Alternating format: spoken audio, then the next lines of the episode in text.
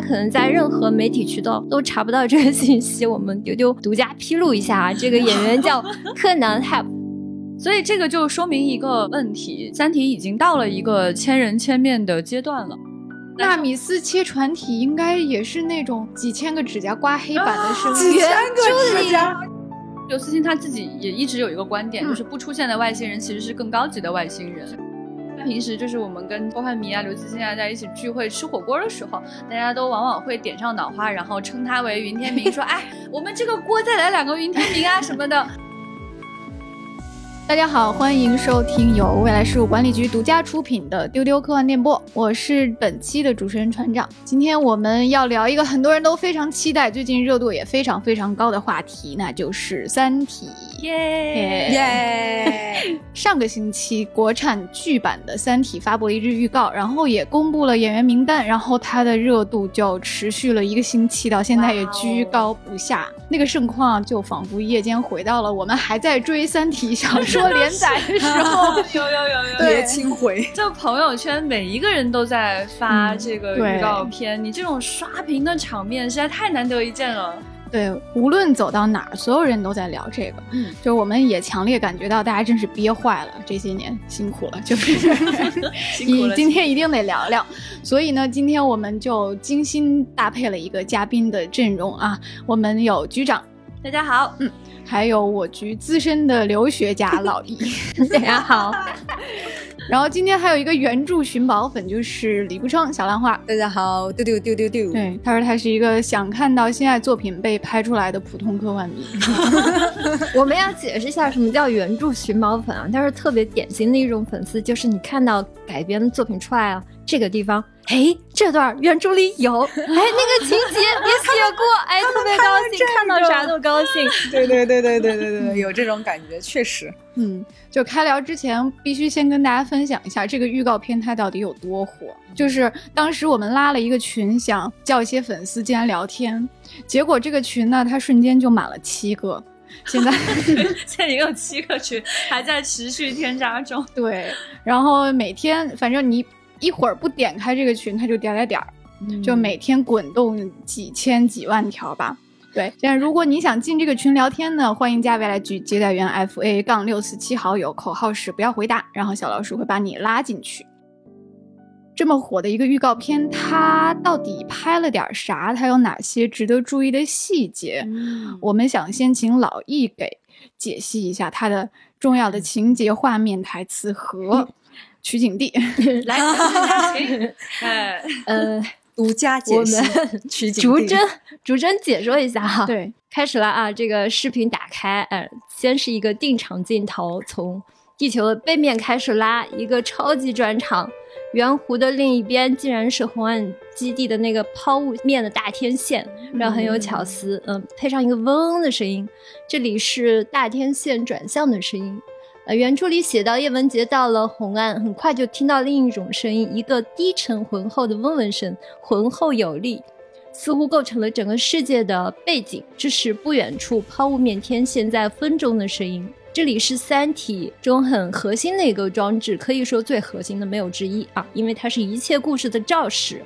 嗯，叶文洁通过这个天线向三体文明。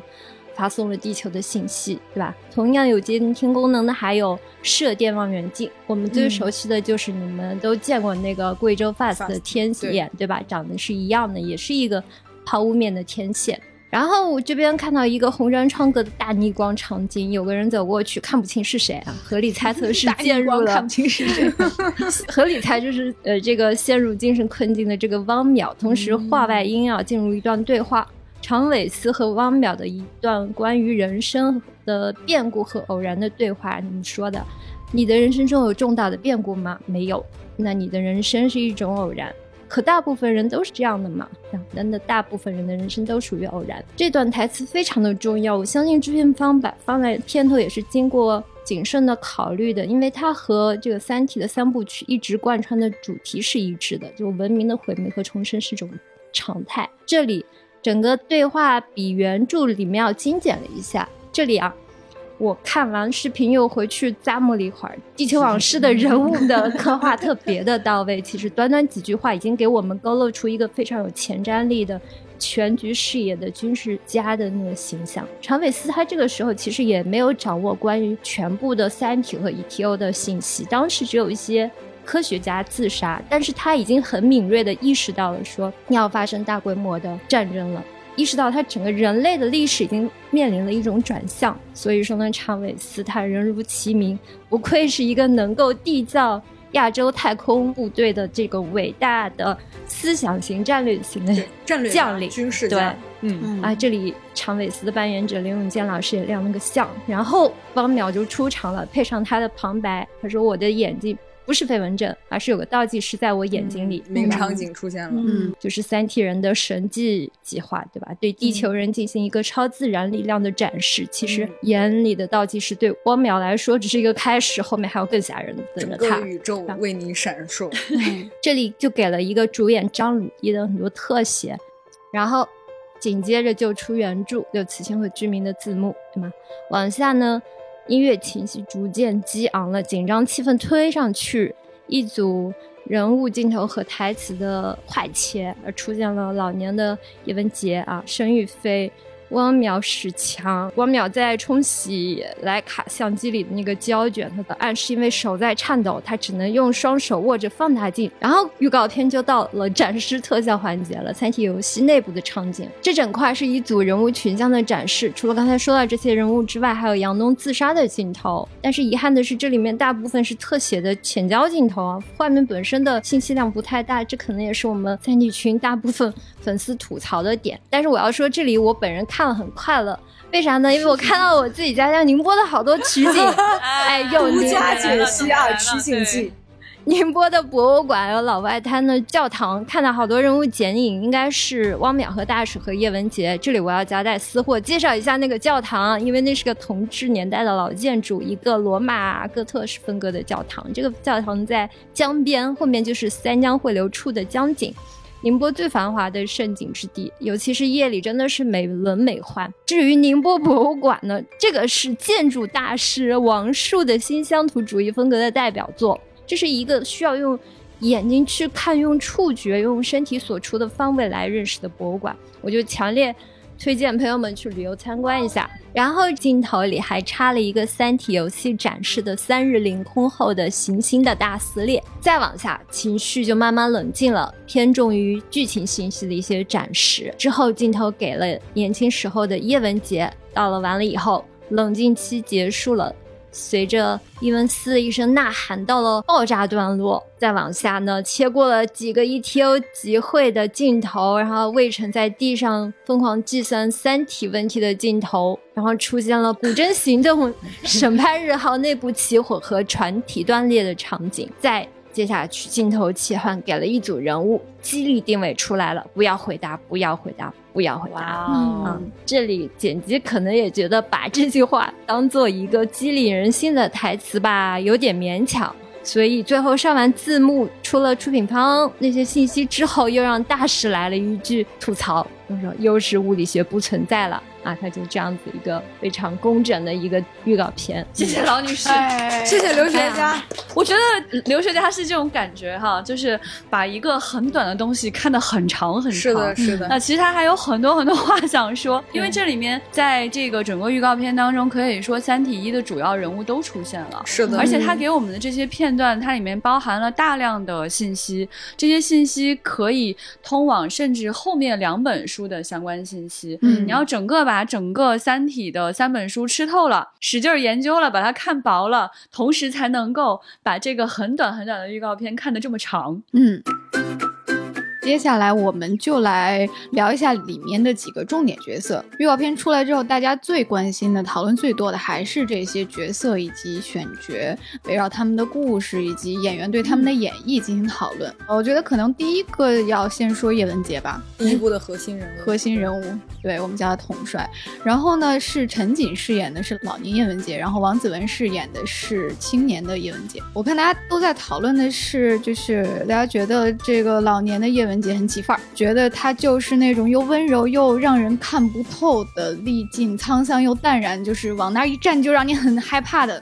对这样的一种演绎，然后呢，王子文的年轻叶文洁会有一些争议。我看到一个评论很可爱，就是他觉得王子文很符合叶文洁那种劲儿劲儿的、很聪明、劲劲很清高的姑娘。以前看了好多她扮演的这种都市青年女性的这种形象，感觉这个演员的因为你会觉得她更现代、更。对对对，是是的，是的，嗯都市女孩儿那种。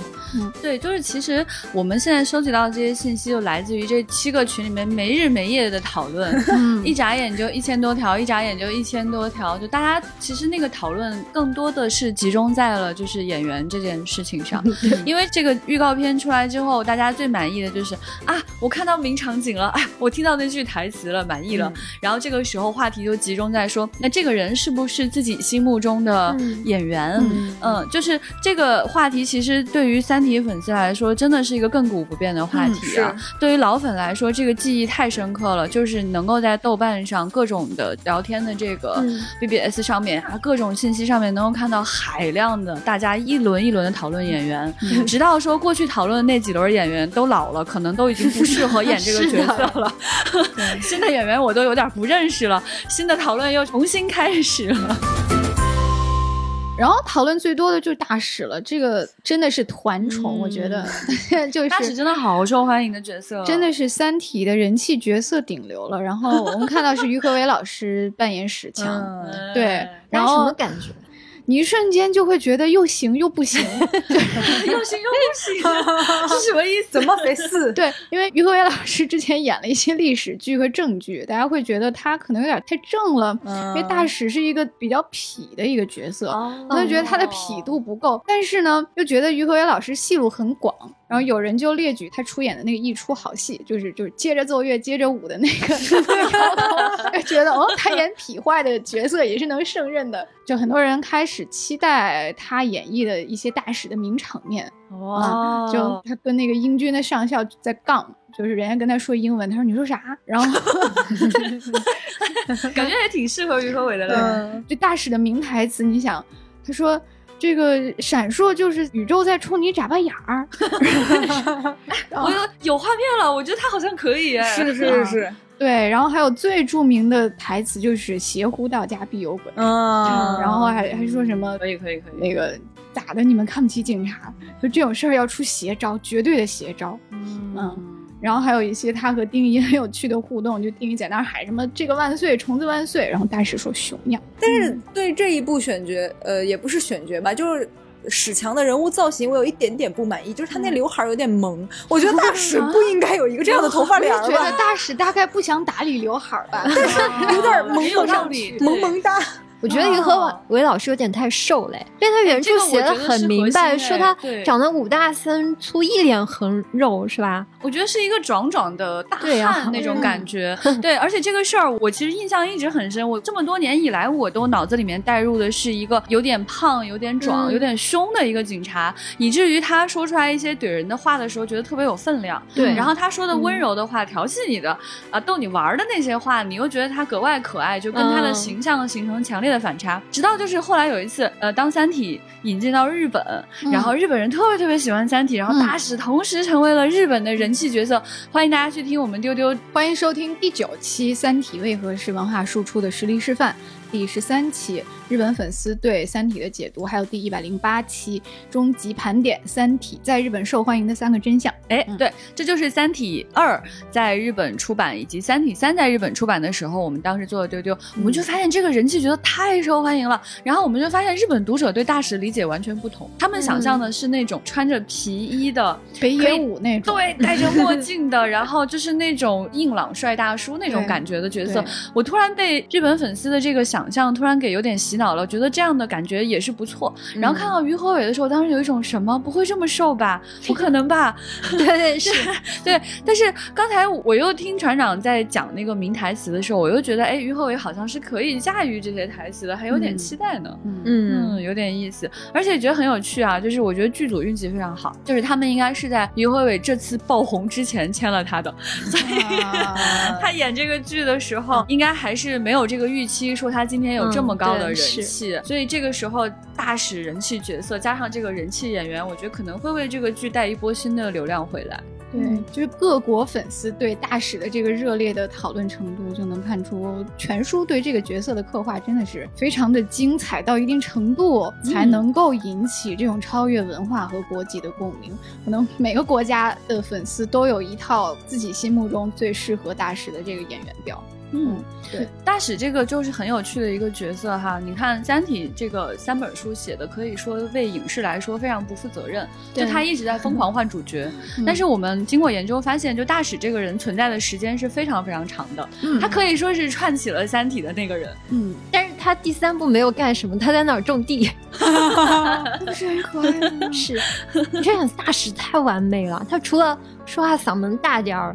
然后还想捡人家烟屁股抽啊，浑身烟味儿，冲别人吐烟，他没有别的缺点。我觉得啊，真的每个人心里都会有那种让你安心的警察的形象，而且就是像大刘他在写《三体》的时候，他身边肯定是有这样认识的人，这样认识的朋友的。他把这个非常非常活灵活现的中国人在这个里面写的特别的妙。我们期待于和伟老师演一个大使正传什么的。嗯，可以可以，有趣有趣，一把子期待了。然后质子是一个预告片里没有，但是 大家特别愿意讨论的一个，因为他一下让你想到好多好多适合的角色呀，嗯，什么立山千明、天海佑希、菊池凛子。就质子这个形象，我觉得主要是他趣味点很足，就是他比其他形象更跳脱出来，他特别不像是就是 大刘日常会去写的一个角色，对，很二次元哎。对对，就这样一个角色，大家就会在想是什么人来演会更合适呢？他代表了高等文明的智慧，但却拥有人类的脸，他将是拥有什么样的行为模式、举手投足？就这些都令大家格外格外的好奇。当时我们会以为就是日本读者会更喜欢这个角色，嗯嗯，结果没有想到他们会对这个角色没有那么浓厚的兴趣，反而会觉得就是是一个常见的角色。但对于中国读者来说，可能这样的角色就比较陌生，我们反而会对他更感兴趣。然后。看到大家的这个提名当中，大部分都是就是日本演员哈，我觉得确实很难想象说这个质子一定固定是什么样。我觉得大家拥有各种各样的想象都是特别正常跟而且正确的，嗯，因为它其实对于我们读者第一次读到这个小说的时候那种疏离感，嗯，跟某一种半远半近的熟悉感，这种东西在每个人心里的定位是有很大差异。再加上大家年龄差比较大，可能看到的日本演员脑中能够还原的形象都会有。那个不太一样的地方，甚至呢，有的人可能想象到的都是一些虚拟的角色，不是真人。对，这个角色虚拟感特别强，可能第一时间想到的是一些纸片人，是一些动漫角色。对，因为质子这个角色，他本来就又陌生又熟悉，他本来就是一个外星文明的代言人，他从人类文化中选了一个看起来比较有威慑力的形象呈现在你面前，但是你非常清楚他不是人类。然后呢？我看大家还是在讨论之前网上盛传的高圆圆适不适合演庄严啊？但是高圆就是我们刚才提到的，好像这个演员都。上上一代就是那个喜欢看《三体》的人都会认为高圆圆是最合适的，但那个时候没有拍《三体》。对，然后现在呢，大家一时又想不到什么更好的演员，就像高圆圆一样来适合演这个完美的女性角色。这个角色其实也是大家又觉得特别突兀，然后又觉得特别完美，然后又觉得大刘不会写女性的一个经常拿出来 被大家吐槽的一个典型。是，就是大家就会觉得说，怎么会有女性穿这样的衣服？三就是著名的三原色服装，就是出自庄严出场的时候，是就比较奇怪，对。但大家后来对他的形象，就是总在读者脑中留下的那个印象，你会以为他穿了一身白裙。当你回去读原著的时候，发现哦，他穿的不是这样的衣服，他穿的五颜六色的。对，呃，其实这个角色的选项还是非常丰富的，关键看就是制作方想要把它打造成一个什么样的印象。嗯。是完全按照原著去写，是写一个清纯的穿白衣的女性，还是说按照粉丝的想象，把她想象成一个有人安插在 罗辑身边的卧底，突然高级翻了几番儿？那这样的一个心里可能装了非常多城府，然后表面上又做出天真状态的这样的一个人，又应该谁来演？那这个可能就会导向了演员是完全不同的。嗯，我觉得这个角色很耐琢磨。啊。我觉得看到很多的，就是这个粉丝分析都觉得不甘心啊，庄严肯定不是那么简单的人啊。对，我是特别喜欢这个粉丝阴谋论，就是庄严是错误。就你一旦接受这个设定，这个角色回不然完美了。是啊，对，你很怀疑网飞他就会这么去改编，对不对？有可能哦，有可能。我觉得很有可能在网飞的改编版本，或者在未来其他的这个改编版本当中啊，我觉得很有可能创作者会极不甘心的给每一个角色加戏。除了刚才这几个角色，你们觉得还有谁要格外的注意，或者你格外的关注？我是特别关注杨东这个角色的，因为他是真的是个很重要的角色。你们想，他第一次在小说里出现的时候，是通过汪淼的视角，这个时候他其实已经死了，但是刘叔给他。安排了一个特别浓墨重彩的登场，在高能加速器的项目工地上，超导线圈像个金属怪兽，透过那个冷峻粗糙的质感，有一束夕阳金色的光投影在他的这个身影上，柔和的暖光照着他柔顺的头发，然后看上去就像一场狂暴的雷雨后，巨大的金属废墟上开出一朵娇柔的花。天，感觉是加了主角滤镜的一段对，你想，比起那个穿着红白蓝跑出来的庄严，这才是一个 正经的女主角的亮相，对不对？来了，嗯，她这个人物虽然出场篇幅很少，但她也是贯穿了三部曲。你们想，她的死让这个叶文洁的心境有了变化，做了一个最后的决断。他的死让罗辑得到了黑暗森林理论最初的启发，他的死震惊了汪淼，让他下决心去和史强合作，最后接纳了一条。最重要的一点是，丁一在生命快要完结的时候回忆起了杨东的提示，这才帮助把艾斯计算出了二向箔逃逸速度。三体一的时候，我们以为杨东和其他科学家一样是死于。毕生信仰的幻灭，到了《三体三》，大刘界第一之口揭示说，杨东其实已经悟到了另一层，他明白地球的现状是由地球的生命和地球共同构成的，宇宙的现状也是宇宙中的文明和宇宙共同构成的。我们所以为的全由物理规律操纵的这个宇宙，其实是被更高阶的智慧生命所影响的结果。他就问出了《三体》三部曲的那个终极问题：大自然真的是自然的吗？作为一个有着特别敏锐的感知力的和思想深度的这个女性科学家，当她感受到一个人类面对极大的力量无力抗争的这种无奈，和作为一个学者。无法触及真理的这个伤痛时，他就失去了半条命。然后他的父亲发现母亲其实背叛了人类，这两件事情加起来就是一条命了。那。我自己对于什么演员可以扮演杨东这样一个人物，其实没有特别具体的一个对位想象。腾讯这个版本的演员是何杜鹃啊，挺低调的一个演员。其实我看过他好多戏，但是我对他本人印象最深的是什么呢？是当年陆川拍《王的盛宴》，为了寻找虞姬，搞了一个全国甄选，不知道你们。记不记得这个事儿？他刷掉了一大批特别美丽的之后爆火的女演员，比如就不说具体是谁了。后来打码了 啥？谁打码了？不说了。后来电影发布会发通稿的时候，大家一看说虞姬就是这位何杜鹃，好平平无奇哦，很震惊。但是呢，我后来在线下见到过这位演员，顿时就理解了陆川的选择。他真人非常的气质超群，那肤白。白如雪，模特身材，五官精致，真的很清冷高雅。可能虽然我没有跟他交流过，但是光看形象，呃，杨东这么一个精英知识分子还是有说服力的。觉得哦，听老易一席话，犹如白看了三天。想了，想了，对。你今天听老易讲，感觉自己之前理解的杨东是这样吗？就是理解的太浅了，还是格局没打开，没有从全局、从全人类的命运来看待杨东这个角色。哎，对，因为我觉得就是大家对杨东的那个初印象，会觉得他是一个死去的科学家，然后是叶文洁的女儿。是，但是如果你把整本书穿起来看，你会发现大刘希望透过杨东看懂这个世界，是，所以他给了这个女性科学家很多的智慧，是超于常人的智慧，这个非常非常迷人。对，杨东是真正意义上拥有上帝视角的那个人。嗯，对，好有趣哦。老易说到了杨东，会让我想起来，其实我发现很奇怪，大家在讨论中很少提起丁仪。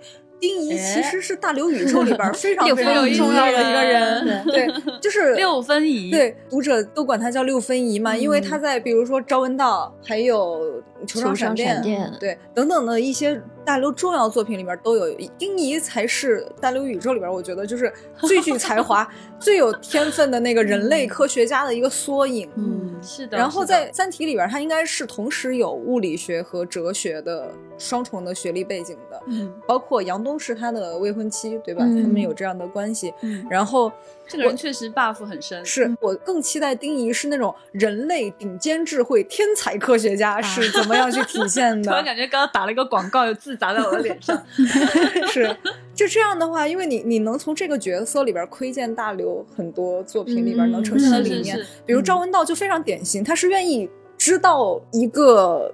真理而抛弃很多世俗的关系，抛弃很多生活里边东西，愿意去死。嗯，我只要知道那个答案是什么。第一，这个人物其实大家都知道啊，就是其实是刘叔太懒得取名字，他原来叫丁一。笔画最少的两个名，第一个名，他怎么其他的不叫丁二、丁三、丁一就是丁一，一共三笔。好的，这是一个高度符号化的抽象化的人物。对，这个演员是王传君嘛？大家其实应该也对这个演员比较熟悉了。最早是演《爱情公寓》的。关谷传奇出名的，后来《我不是药神》里面对有贡献过非常精彩的表演，还是一个公认的实力派的演员吧。是的，嗯，就他更年轻的时候的一些作品，会让我会有点担心他是不是太年轻或者太偶像化了。但是看完《药神》之后，我觉得他的演技是很 OK 的。能看出来，老女士她其实会关心《三体》里面的任何一个角色，但凡出现人名，甚至没有被冠以姓名的那些人，都被老易研究的透透的。所以我就特别好奇，在老易这一次的研究当中，还关注到了哪一位？那位扮演伊文斯的演员，其实里面出现了两个伊文斯，一个是幼年期的伊文斯，一个满脸是柏油的一个小男孩。这里面其实对应了原著一个情节，就他讲述的说他幼年的时候看到父亲的游轮在。大西洋触礁，然后原油泄入海里面，然后原油就污染了那些海鸟们。这个场景让他就觉得是世界末日，这个就决定了他的人生。这里出现一个十二岁的孩子的一个呐喊，然后又出现了一个成年伊文斯的演员的镜头。大家可能在任何媒体渠道都查不到这个信息，我们丢丢独家披露一下啊，这个演员叫柯南 ·哈。是一个美国演员，他一七年到中国发展，之前最出名的角色是一九年那个电影《红星照耀中国》里面的斯诺，然后他还在《疯狂的外星人》里面。扮演了一个不太起眼的小角色，是一个总统助理。主要的身份其实是一个 活跃的抖音段子手。啊好吧，就特别神。就是当我们都不知道这个人是谁的时候，老易突然把他的微博丢进了群里，十分震惊。就看见他确实演了很多的戏份，然后有很多的那个配角角色。有的时候就有点想不起来他到底演过什么，让他自己对自己的那个身份的描述还是抖音网红和演员。对。真的有很多的那个小视频在他的微博上面，大家有兴趣可以去看一下。嗯老易，你觉得这个人是和你想象当中的伊文斯吗？呃，我其实觉得都 OK 吧。他虽然推动了剧情，但他为什么就不引起大家注意？这个意思。这个角色挺中二的，就是因为他的人设是很完整的。就是其实可能这里面《三体》当中的每一个角色，你没有关注过的角色不要紧，他可能已经拥有了一大堆伪粉，就是只喜欢他的那群粉丝。是的，是的。哎，搞不好其实。实就算大家吐槽庄严，但很多人可能很喜欢他。我觉得你看大使对吧？汪淼，嗯，刚才讲到了杨东，对呀、不然那个嗯阴谋论是怎么出来的？魏然，哇，这些人，我觉得他们可能每个人后面都跟着一大群人喜欢他们。你们想，就人类就是这么复杂。如果有一天真的三体人降临的话，我们人类就能迅速的站队。站在了每一个三体角色的后面而。且是这样的一个作品，只要它的读者够多，那其中每个角色都会拥有粉丝。就据我们最新了解到的数据啊，《三体》在全球已经差不多至少有两千五百万的销量了吧？所以每个角色我觉得都有成千上万个粉丝。你说的两千五百万是中文加其他语言是吗？是的，所有的语言、哦已经有差不多三十来个语种了。你想想，这个受众多广，你你根本不知道每个读者会喜欢谁。哎，有意思。嗯所以这个就说明一个问题，就是其实，呃，《三体》已经到了一个千人千面的阶段了。嗯，当然，在他这个书当中的描写，这个辽阔的世界，这个横跨数百年的人类历史，这个能够抵达半人马座阿尔法星的这段故事，这段波澜壮阔的宇宙故事，它其实能够代表的内容实在是太多太多了。我实在是非常坚信一件事情，就是《三体》会被拍成无数个版本。嗯，无数个版本，这个 IP 的生命力它还在逐渐的旺盛。通过一个一个的诠释，不管是大家对演员的关心，还是新的作品的诞生，你现在能够看到就已经有很多的版本在分化了。比如说嗯网飞的版本，这个腾讯的国产的版本，然后还有就是 B 站即将推出的异华开天将要制作的动画番剧，嗯对，呃，以及说我我相信，如果这些系列番剧，嗯他们当中有一些会非常成功的话，它很有可能将会推动大电影的推出，嗯而这个电影很有可能还是由不同的人去扮演。嗯我好期待呀！对，发言而且你看，现在其实已经有两个舞台剧了，《三体》一和二都是有舞台剧的，估计有一些听众是看过的。那就是说，现在我们已知的扮演他的人就已经分野了。嗯非常非常版本的嗯多，对，嗯而舞台剧其实有可能它有一些是 A B 版本，对就是演员是不太一样的。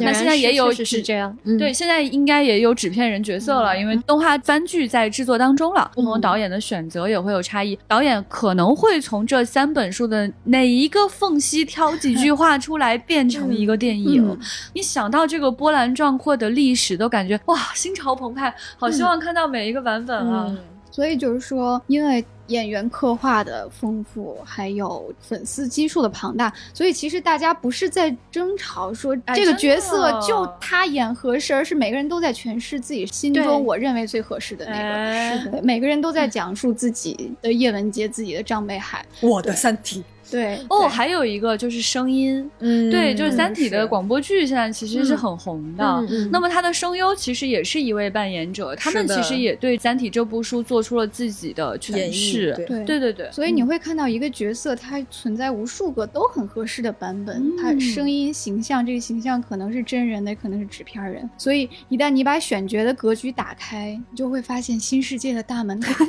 打开了，打开了，来来来，无 数个，叶文洁，就是嗯后来大家在群里讨论，那个画风就变了。然后就有一个人，那个人是我，我有一个朋友，其实是我自己。就说 EVA 里的角色很适合演三体。然后我一想，这是天作之合，哇哦，对，然后我就拉了一个演员表，我越想越合适。然后就是你想绿子她适不适合饰演叶文洁，一个冷酷的科学家？有道理。哦，可以可以可以，就 IA 这个活泼的元气少女，她珍惜波来演非常合适。哎可以可以，然后呢，如果你不局限性别的话呢，我觉得诚信她一定要真丝。哎呀，哇，天天衣无缝，怎么会这样？哦，我突然觉得太合适了就。一定要真丝来让世界充满爱。然后，如果她来演诚信的话，云天明就必须朱勋。哎不行，就是你一旦被这个版本侵入了你的大脑之后，你脑子里边你就被打这个思想刚硬了。对 这对 CP 一直是我最认可的 CP。完了，出不去了。突然觉得这个版本好想看啊！哎，葛城美里演的是谁啊？东方延续哦舰长哎肉一块其实非常能干、非常美丽的舰长。嗯，嗯是我发现还有那等等嗯等等等等，林柏林和明日香呢？没找到合适的角色，他们俩先不演了。他俩先不演了，说你俩等下一部吧。哎，其实我觉得就是这两个人，如果有一个人扮演质子，也是很妙的。嗯，嗯有点意思的，嗯而且刚才听老易讲完杨东了之后，哎，我突然觉得，哎，凌波丽怎么样？啊，我一直可以啊脑补凌波丽是演质子的。哎，但我觉得他如果演杨东，我也很 OK 啊。好的，都可以，都可以。废墟上盛开的花有没有？哇哦司令定真寺是演演韦德，为了目标前进不不择手段段的前进。啊哦天天天，哦对对对天哪，这个的一个人，然后加持就去演张北海，哦，是一个持枪的特务有点意思，嗯，传下去，安野秀明要拍《三体》，是真的。是真的。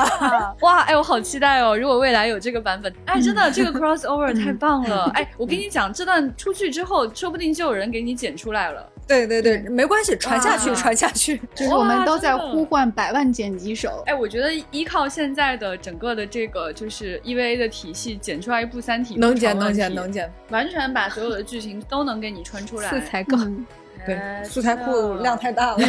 所以打开你们的视野，打开格局。啊，就除了 EVA，你们还有什么离奇的、飞跃的 脑洞？我就在想说，这个格局打开之后啊，尤其是这个性别可以转化之后啊，嗯嗯将会变成什么样子？那我最喜欢的是盖尔加朵，大家都知道了。我想盖尔加朵如果来参演的话，他演什么角色我才能甘心呢？我觉得张北海好合适哎。其实就是张北海这个角色，我觉得大家都还蛮喜欢的。他是一个很坚毅的，目标非常明确的，嗯嗯而且他特别能藏得住事儿的人。嗯嗯你看，我们盖尔加朵演的这个神奇女侠，她是一个目的非常明确的，对人类充满爱和信心的。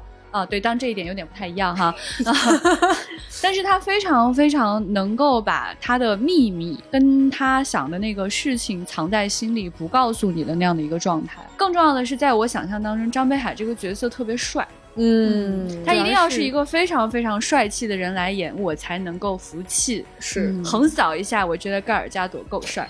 同意了，同意了，同意了。我看我听完大家脑洞之后，发现我的想象力太有局限性了。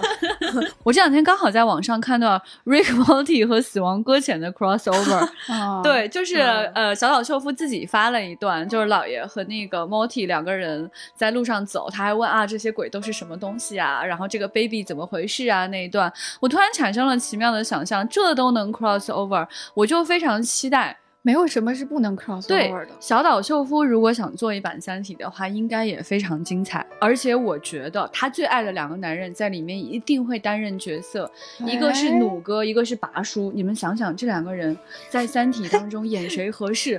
突然格局打开了，有没有？假如他去做一版这种沉浸式的。三体游戏的话，将会是什么样的图景？朋友们，传下去，小岛秀夫要做《三体》游戏。小岛秀夫真的是一个纯粹的三体粉哈，嗯就是他除了在网上会给《三体》这本书打 call 之外哈，嗯之前他不是还跟刘叔互赠礼物吗？嗯就是刘慈欣给他送了，当时在日本因为还没有出版《三体》的二和三的日文版，所以刘慈欣给他送了英文版啊、然后小岛秀夫给刘慈欣送了他自己的《死亡搁浅》的那个呃联名款的 PS 四，而且上面还有他自己的那个签名。这款游戏机现在就在未来局啊，我们 我们用它打过二零七七，对不对？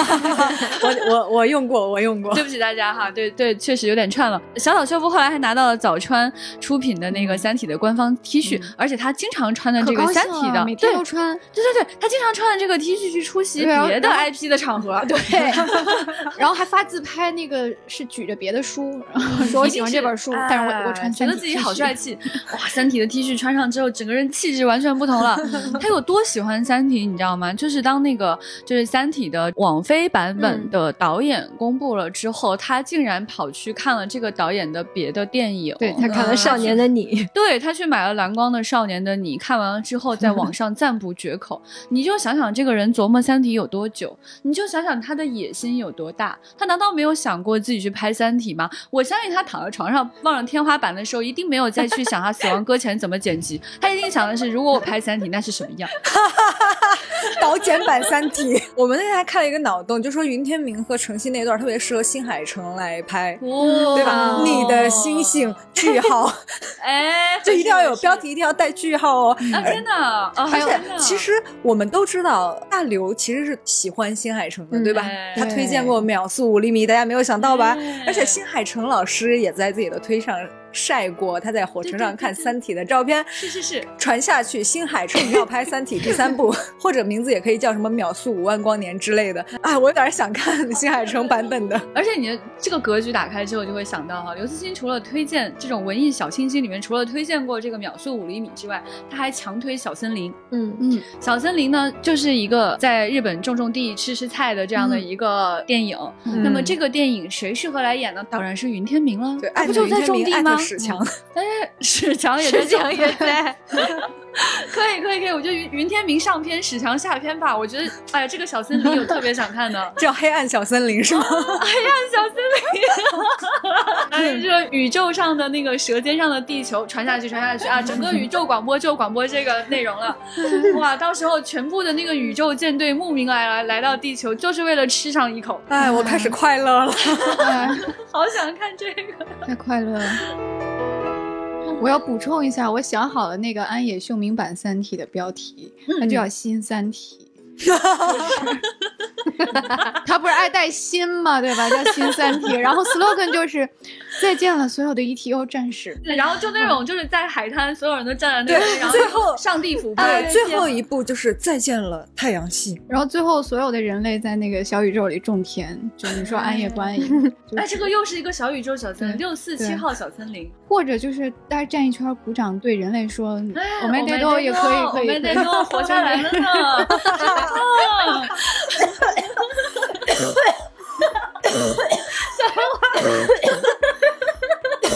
啊 别那么激动了。哎，我们把这个咳嗽留下来好不好？真的太好笑。太快乐了，朋友们，太快乐了！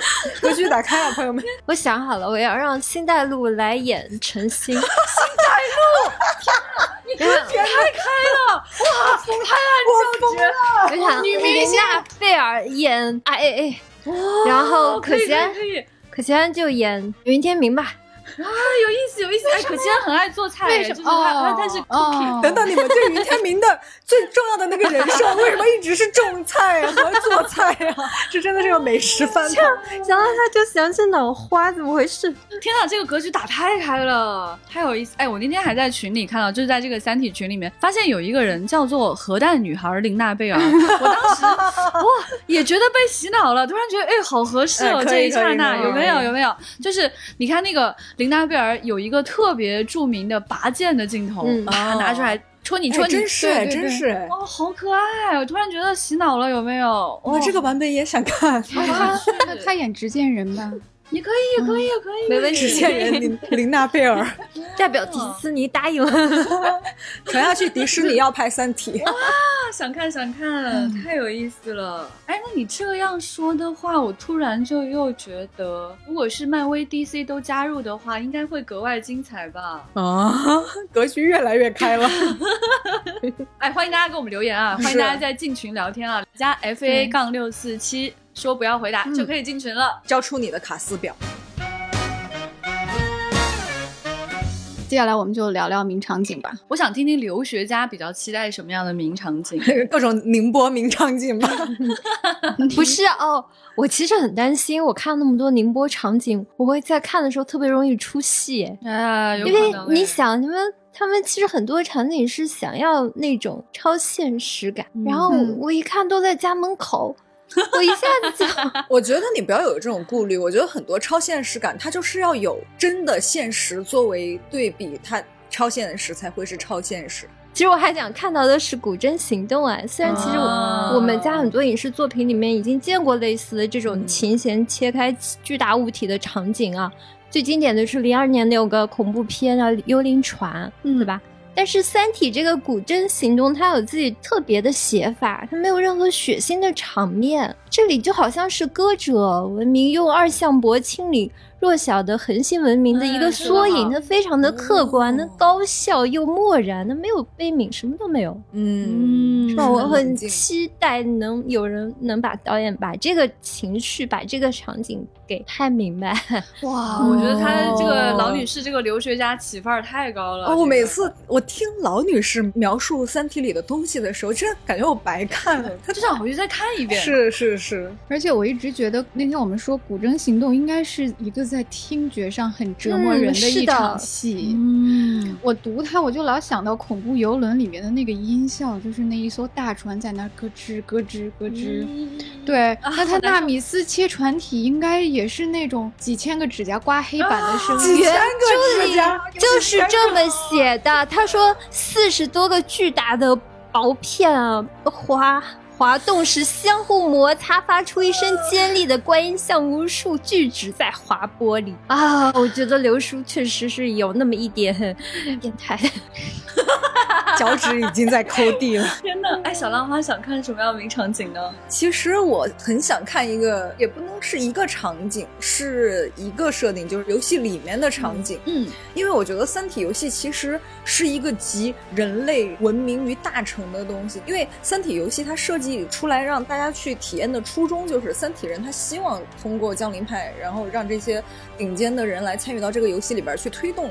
他们解决三体问题，对吧？嗯，然后所以他在里边其实有全人类历史上下的所有的著名的人，什么秦始皇啦，什么哥白尼啦，牛顿啦，呃等等等等的一些人。然后汪淼每一次进去之后，他要跟人类几千年文明里边最顶尖的那个大脑去交流，然后能看到很多人类历史上重要的场景、重要的建筑，比如说金字塔呀，然后还有很著名的一个场景就是人类计算机啊。我觉得我其实，在看原作的时候，一次一次的伴随。随着汪淼进入这个游戏，我仿佛有点对这个游戏上瘾。就是如果他中间有一段时间他没有进这个游戏，我就会想说：“你快，你快回去玩游戏，快点打游戏 呀！”对对对对对。其实我们从现在来说，比如说 VR 游戏啊，或者是那种沉浸感比较强的游戏，包括一些包含中西方文明啊、历史人物的游戏，其实已经不少见了。但是这种为了去解决一个文明的问题，然后集一个地球智慧于大成的游戏，我还是非常非常想体验的。哇，有意思，有意思。我还有另外一个非常想看到的画面，就是三体人的脱水和浸泡，因为也有一个长期以来大家讨论的问题，就是三体人到底长什么样子？我们都很期待在影像化的过程中去展现这个，但都不一定会展现，对吧？就以前有两派，一派觉得三体人像金针菇，一派觉得三体人像腐竹，但是从来没有得出过一个结论，就是三体人到底像什么吃的？就是 为什么？Why？都都是食物。我还是很期待，如果有可能的话，在某一版的影像作品里面能够。不体现三体人脱水和浸泡这个经典的画面的，但是没关系啊，这一次没有拍也不要紧哦。我觉得很有可能不会出现，而且我甚至怀疑在整个三部当中都不会出现，因为其实刘慈欣他自己也一直有一个观点，就是不出现的外星人其实是更高级的外星人。最好的外星人。他举的例子就是这个《太空漫游》。太空漫游，对对对，所以我我猜测哈，可能大家确实也很难设计这个形象，所以就不会出现。那我反正会觉得说。设计成什么样，我都会有点不太满意。嗯，确实，然后他就会一直成为观众一个很好奇、想要去探寻的一个点。对，而且我觉得，如果你看到一些腐竹在脱水，它马上就不可怕了，涮了它。对啊，你就会觉得哦，这是吃的，来来来来，我们火锅里面。但是 就是三体人，其实他还是要在整个影片当中对我们形成威慑。我作为一个普通观众，我会非常期待说，他如果给我造成很强的这种压迫感和恐惧感，跟这种就是文明的碾压这种感觉会非常非常好。如果一旦真的变成腐竹的话，我会觉得，哎，算了算了，哎，算了算了，算了算了。金针菇也可以涮了涮了，可能跟大家一直在聊脑花有关系，就觉得《三体》是个火锅宇宙。对，因为就是在讲那个云天明只送大脑的时候，对四川人 DNA 动了，所以后来就有很多关于脑花的各种的聊天啊，大家就在讨论这个呃云天明的脑花怎么吃啊什么的，以至于大家平时就是我们跟这个科幻迷啊刘慈欣啊在一起聚会吃火锅的时候，大家都往往会点上脑花，然后称他为云天明，说 哎我们这个锅再来两个云天明啊。什么的，对，然后火锅店老板就露出困惑的神情。对对对，所以就是我们可以以后欢迎大家去火锅店吃火锅的时候，拥有一些代称，比如说云天明啊、三体人啊等等，这样吃起来会格外的快乐呢。局长有什么期待的名场景？其实我可能最想看到的名场景是二维化这个场景，哦但是我又觉得说，首先它不在第一部里面遥遥无期，可能看不到；嗯再一个呢，有可能会让我失望，因为我脑补太多太多了。不管谁拍，我可能觉得，嗯，这个好像不太行。所以我现在会格外去期待一些文戏，嗯嗯，我就特别想看这些主演他们把那句名台词说出来，比如说这。是人类的落日。呃，我其实一直都非常喜欢《三体》当中的就是叶文洁这个角色。嗯我觉得《三体》三本书看完了之后，你让我再去回望的话，我最喜欢的还是这个角色。统帅，我觉得这个角色实在是太出彩了。嗯这个女性角色可以说是整个《三体》当中最迷人的、最复杂的、最有力量的女性角色，而且她的年龄呃跨度是非常大的，一直从她的就是少女时期，一直到她的老年时期，所以我其实会格外期待人类对她的演绎，不是我的脑补，不是动画画出来的，我想要看到人类的细微的表情，比如说啊，就是在她的少女时期，在她的年轻的时候，她是怎么面对人类的背叛的。嗯他是怎么面对感情的背叛的？然后他在山里面到底都做了什么样的事情？他是用什么样的表情去按下那个按钮的？嗯嗯等他到了年迈的时候，是如何召集全人类的会议的？他会在会议上用什么样的身姿，对大家说什么样的话？嗯当他说出来那些最有分量的话的时候，他的皱纹是什么样的？哇！当他去想到杨东的时候，他的表情是什么样的？哦，这些我都觉得太动人了。只有人，只有演员才可以给到我们这些信息，是书里没有的，是画也画不出来的。所以我对《三体》最期待、最期待的就是对叶文洁这个角色的演绎。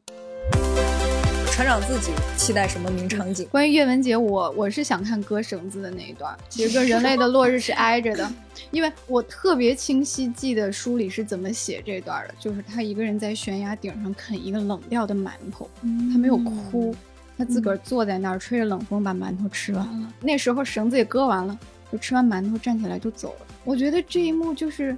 它同时展现了人类的肉体的脆弱和精神上的极度的冷酷。嗯就是他在做出人类命运这么一个重大抉择的时候，他还是要吃东西，就是这种脆弱感的反差。然后脑海中就闪过无数演员，我就在想哪一个人的脸来拍啃馒头的这个，他能啃得特别精彩。啃得特别冷酷。啊，嗯，对，啊，说起来有个细节，《地球往事》里我一直记得有句台词，就是大使和汪淼在喝酒，嗯然后汪淼就问了一堆大师一堆问题，说你有没有想过，有没有抬头看过，没有想过这些哲学上的问题。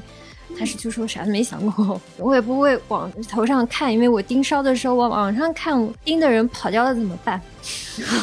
然后汪淼就很无奈，他就说我们真的没得谈，干。然后特别喜欢这句台词，你就会觉得人类真的太奇妙了。这个生物，就是你在精神上无法沟通的时候，你却能通过同时摄入某种液体来达到一种情绪上的共振。有趣有趣。我特别想看那个场景，太有趣了。啊，有意思，有意思。我再说一个，我想看云天明种田，嗯，对是小森林那种感觉了吗？不是那种感觉，是更宏大一点的，就是《三体》中最有东方色彩或者农耕文明色彩的几幕，嗯都是跟种田有关，就是也是我最喜欢的三个情节，一个是。华北平原的那个麦田，然后角色站在那儿说虫子是杀不死的。然后一次是云天明种麦子，然后还有一次是他们在小宇宙里种麦子。三体中三处耕种场景全都出现在特别关键的情节转折点。嗯对，一次就是你意识到人类文明在碾压级的外星人面前好像还是扑不灭的，然后还有一次就是人类第一次抵达外星人的领地，就是三体文明的那个领地，就是云天明在那儿种麦子，然后他重新出现的时候就站在一片金灿灿的麦田里，用一种特别古老的方式出场的，就他都晒黑了，然后他就抓了一把麦子搓了一下，吹了吹，然后丢进嘴里，一边嚼一边向诚心走过来，然后诚心也注意到他这个时候的性格变得特别的成熟，坦然，就跟之前判若两人。然后他对程心说：“谢谢你的种子，除了黄瓜，其他都活了。”然后还有一幕是在那个最后的六四七小宇宙里面。就只有程心和关一帆活着了。那个时候，那个小宇宙里就特别奇怪，机器人都在田里干活儿，然后就是种田的方式也十分原始，就是拿小耙一点一点的去耙地，然后也没有播种机，就是你想那个场景都有机器人了，但是还要子安排的呀，还要这么原始的去耕地，然后那个就机器人提着袋子在那儿撒种子。就是整个场景非常的古朴。这个时候，关一帆就问程心说：“你们人类已经不是孩子了，就是你还迷恋土地和家园干什么？为什么要这样种地？有什么意义？”然后程心说：“你说的是真理，我们也知道，但是我们做不到，就是想种田。”对，他说：“我们从地球出来的人对土地就是有一种迷恋。”说的真好，说的真好。对，我觉得对土地的这种迷恋真的是根植在我们骨子里的。在我很小的时候，就会听大人这么讲，当时是不理解的，现在越来越理解。就是你跟那种农作物的那种亲近，哈，我觉得实在是真的完全被写进 DNA 的一件事情。是对，而且其实有的时候我在想到云天明在抚过麦田的时候的那个场景，其实我脑补的是另外的一个电影的开头，《星际穿越》不是，是雷德利·斯科特拍的《角斗士》。或者你们叫决斗士这个字我已经不会念了，对不起啊，现在改了太多次了。所以这个电影的那个开头，这个男主他就抚过金黄的麦田，阳光洒下来。嗯嗯，他其实这个电影他也一直在写这样的一个伟大英雄，他其实并不想参与争斗，不想参与政治，他唯一想做的事就是回到家乡。跟自己的家人住在一起，然后去种他家门口那片田地，然后在他的心目当中，这块地是多么的神圣，多么的金灿灿。在他人生最艰难的时刻，哪怕是最辉煌的时刻，他回望的时候，他最想要的就是那片麦田。我觉得那个情绪是我一直记在心里的。所以，当云天明只剩下大脑。远离家乡，重新建立的时候，他想建立的是什么？他眼中的人类文明到底是什么？可能在刘慈欣眼中，最重要的是真的是种田。只有你种了田，你才觉得这是你家。就是很喜欢大刘这种刻画的我们自己的宇宙观，就是非常期待这种古老和遥远的未来的一种碰撞。你可以去到宇宙尽头，但是你也要活着，要吃饭。你在其他的科幻片中也看到过类似的场景啊，比如《星际穿越》里的玉米地。啊，就火星救援里也种土豆，其实大家都在表达这种对土地的热爱。但是其实我非常期待的关于《三体》的是我们用自己的审美去表达的对土地和生命的热爱。对，嗯。其实我觉得每一个《三体》粉丝应该都有自己特别想看到的。那个场景啊，那么我要在这里推荐一本书，它的名字叫《三体艺术插画集》。嗯这个里边是有一百位画师表现了一百幅《三体》里边的经典的场景，应该能够啊，大家先在剧上映之前一睹为快。嗯，在这个里面，其实真的选了非常重要的一些场景哈，呃，其中光是大家讨论的滔滔不绝的质子就有好几个不同的版本，然后在里面呢，你还会看到人类的落日，然后你会看到一颗燃烧的星球，你还会看到成仙的小纸船等等等等哈，这些名场景都是我们挑出来的，然后我们邀请的画师呢是希望他。不受拘束的，完全按照自己的想象和自己的喜好去呈现这个世界。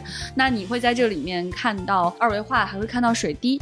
所以大家现在在网上仍然可以买到这本书哦，它的每一页都印得非常非常的精美，完全对得起良心。我当时就是拿到这个书的时候，我觉得每一页纸拆下来装上画框挂在墙上完全没有问题。嗯，大家可以在各大电商平台搜索《三体艺术插画》即可下单购买。所以你会看到非常有意思啊，就是仅仅是一个预告片就炸出了这么多的水花，让小浪花在里面游啊游啊，好快乐哟。对，就已经有七个群了，还在增加当中。呃，所以我就在想，这个片子上映的时候该是什么样的盛世场景？然后在后面无数个新版本上映的时候，在动画片、在网飞的剧集，在未来我们现在还无法预期的电影有可能上映的时候，将会是什么样的盛况呢？嗯，我觉得我这一生会看到很多版本的《三体》。嗯，希望有一个版本是你参与制作的，小浪花。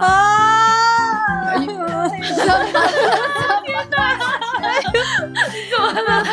呃，虽然也其实参与过一些跟《三体》有关的工作，但是其实作为一个老读者来说，真是从连载开始看的老读者，就是我看到《三体》出预告片，心里边的那种痒痒的感觉，那种开心的感觉，你真的觉得啊，有人把它拍出来真好。我并不期待说每一次的演绎都能够啊满分，都效果特别好，但是我依然期待大家不停的去改编，不停的去再进行创作，我真的特别期待。嗯。小兰花也按不住了，我跟你们说，就是 对这支小片子，这个电视剧真的只是一个很小很小很小的开始。嗯，就是可能现在我们观察《三体》产生的这种爆炸性的蝴蝶效应还比较早。对，我们可以去想想历史上产生巨大回响的所有的经典作品，《星战》、EVA、沙丘，它哪一个不是发酵了半个世纪甚至几百年，到现在你才能看到他们的影响在看不见的地方开始一点一点发芽？哇，要活得久一点。对，是为了多看几个版本的《三体》。对，所以毫无疑问，《三体》也将滋养新一代的读者，就他们中会包括来自全世界的未来的创作者们。他们会有作家、导演、漫画家、游戏人，对吧？小岛秀夫，嗯，艾特小岛秀夫，艾特艾野秀，艾特艾特。你可以想象未来会有多少人就看着他长大，被他感动，然后想把他变成动画、游戏、漫画，而还有那些我们现在还不知道的媒介，对，我们现在人类还不曾拥有的媒介，将来里面都会有《三体》的内容。对，期待我们可以看到自己心中一千个、一万个、一亿个叶文洁和张北海。然后希望这其中有你喜欢的那个，嗯，对啊。所以大家可以来给我们留言哦，就是在喜马拉雅、小宇宙、微信、微博，当然我们有自己的群啊，你跟那个 F A 杠六四七接待员说，就可以进丢丢的群跟我们聊天哦。大家有发现接待员的 I D 杠六四七是也是三体里面的梗吗？发现了这个滑点，对。所以这一期呢，希望大家写下你心目中的终极卡斯、梦幻卡斯，来告诉我们吧。那这期的丢丢科幻电波就到这里了，我们下次再聊三体，拜拜，拜拜。拜拜，丢丢丢丢丢。